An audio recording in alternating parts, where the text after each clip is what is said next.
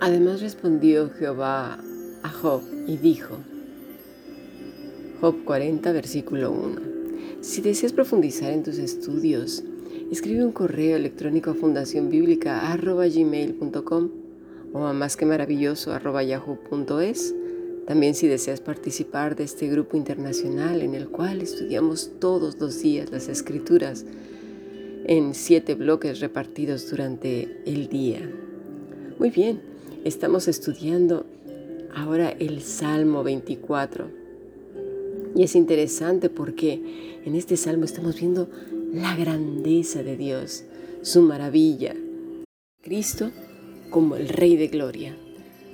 Dice el versículo 1, de Jehová es la tierra y su plenitud, el mundo y los que en él habitan, porque Él la fundó sobre los mares y la firmó sobre los ríos. ¿Quién subirá al monte de Jehová y quién estará en su lugar santo? Esto lo estuvimos viendo esta mañana, ¿verdad? Tenemos un Padre tan amoroso, tan maravilloso. Mira, ahora en el, en el versículo 1 de Job, vemos a Dios respondiendo a Jehová. ¿Qué tenía Dios que responder a una criatura tan pequeña, tan diminuta que apenas se ve en esta inmensidad del espacio? Me sorprende y maravilla la cercanía de Dios con sus hijos. ¿Cómo pues pueden decir que es indiferente a su creación? ¿Cómo puede haber tanta insolencia de mucha gente en afirmar que simplemente decreta sin mostrar misericordia, amor, compasión y todas esas cosas que las vemos manifestadas en la persona de nuestro Señor Jesucristo? Pero es que somos tan prontos para juzgar al prójimo y tan insolentes para hacer lo mismo con el Dios Todopoderoso que de verdad, el hartazgo que tenemos, en serio. El problema nuestro es que no leemos bien. O más bien, ¿sabes qué creo que es? Queremos que nuestros argumentos o los de nuestras estrellas o ídolos de Hollywood teológicos, ¿sí? O nuestros referentes terrenos encajen con la escritura y así quedarnos a gusto. hasta, hasta ahí llega nuestra terrible idolatría. Porque a veces eh, somos tan perezosos que queremos que otros nos den la lectura de la escritura, que es obligación tuya y mía, que lo hagan otros. Y entonces nos comemos enterito lo que nos están diciendo. Y me incluyo yo, ¿eh? Es nuestra obligación personal ir y leer las escrituras, verlas. Una y otra vez, leerlas, mirar a Jesús. Lo he dicho más de una vez. Miremos a Jesús, observemos su vida, contrastémosla con todo lo que la gente dice y afirma de Dios si casa con Él, con lo que Él hizo y dijo y vivió. Mira lo que dice este pasaje. ¿Qué necesidad tenía Dios de hablar con Job y de conversar con él? Pero dice Ana para responder, prestar atención, comenzar a hablar, razonamiento, testificar. Y luego está la palabra amar, que quiere decir declarar, meditar, razonar, gozar, canto, considerar en el versículo 1 se, está refiriendo solamente a Dios que se dirige a Job. ¿eh? Es decir, el Todopoderoso presta atención a Job, razona y responde a su criatura. Y lo hace de manera compasiva, misericordiosa, amorosa y no de la manera en que nos quieren a veces dar a entender a un Dios furioso, despiadado, con desespero y descontrolado. Para nada.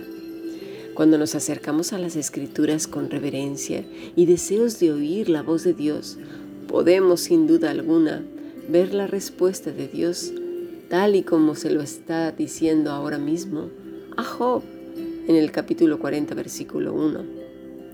Mira, Hebreos 1.1 dice, Dios habiendo hablado muchas veces y en muchas maneras en otro tiempo, a los padres por los profetas, en estos postreros días nos ha hablado por el Hijo, el cual constituyó heredero de todo, por el cual asimismo hizo el universo. ¿Queremos conocer al Padre? Veamos a Jesús. Pero el mismo Dios le dice en este mm, capítulo a Job, ¿es sabiduría contender con el Omnipotente? El que disputa con Dios, responda a esto. ¿Quién es tan tonto para rif, como dice eh, en hebreo, contender, sostener una controversia, una disputa, contender, reñir con el Omnipotente? Dice, el que disputa, yakak, el que alega, el que juzga. Pero es que, honestamente, creo que hemos llegado al colmo, porque ahora ni siquiera se llega a la discusión, sino que simplemente se afirman. Se afirman conceptos de Dios dándose por sentado. Y la gente debe de decir sí y amén, aunque sus corazones estén inquietos. Porque además el que está enfrente se hace pasar como, como el ungido de Dios al cual no se le puede llevar la contraria, al cual todo lo que diga es sí y es amén, como si fuera el Dios mismo hablando. Pobre de aquel que le diga lo contrario, porque Él es el representante de Dios en la tierra. ¿Qué diferencia hay entre Él y el Papa? Pienso yo, ¿no? o de otras religiones del Medio Oriente, que hay de ellos que los contradigan porque les cortan las manos, los pies y en el último de los casos ya la cabeza. Pero es que aquí en Occidente mm, creo que estamos peor porque por lo menos los otros cuando les cortan la cabeza ya se murieron. Pero en el Occidente es un linchamiento público brutal, brutal aquel que se, se, se atreve a cuestionar lo que el, ungido está diciendo, madre mía. Pero, pero ¿cómo podemos ser tan arrogantes, tan osados, tan engreídos? Por favor. Seamos listos, leamos la escritura y si aquel que está ahí arriba diciendo sandeces no está conforme a las escrituras, claro, porque está diciendo sandeces, vete de ahí.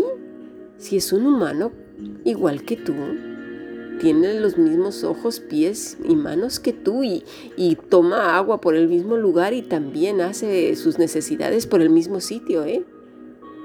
O sea, mm, por favor, pero todavía tenemos empapado nuestra cabeza con em, los dioses del Olimpo y aztecas y mayas y todos esos. Oh, el que está ahí, venga no. Seamos como el Lucas, el que escribió el Evangelio. Mira lo que dice Lucas 1. Puesto que ya muchos han tratado de poner en orden la historia de las cosas que entre nosotros han sido ciertísimas, tal como los enseñaron los que desde el principio lo vieron con sus ojos y fueron ministros de la palabra. Fíjate me ha parecido a mí también, después de haber que investigado con qué, con diligencia todas las cosas desde su origen, escribírtelas por orden, oh excelentísimo Teófilo. ¿Para qué? Para que conozcas que, hermanos, bien la verdad de las cosas en las cuales has sido instruido. Pues seamos, pues, como el doctor Lucas necesitamos investigar con diligencia, con cuidado, todas las cosas desde su origen, ¿sí? Para que conozcamos que bien la verdad. Pasemos a nuestro siguiente podcast.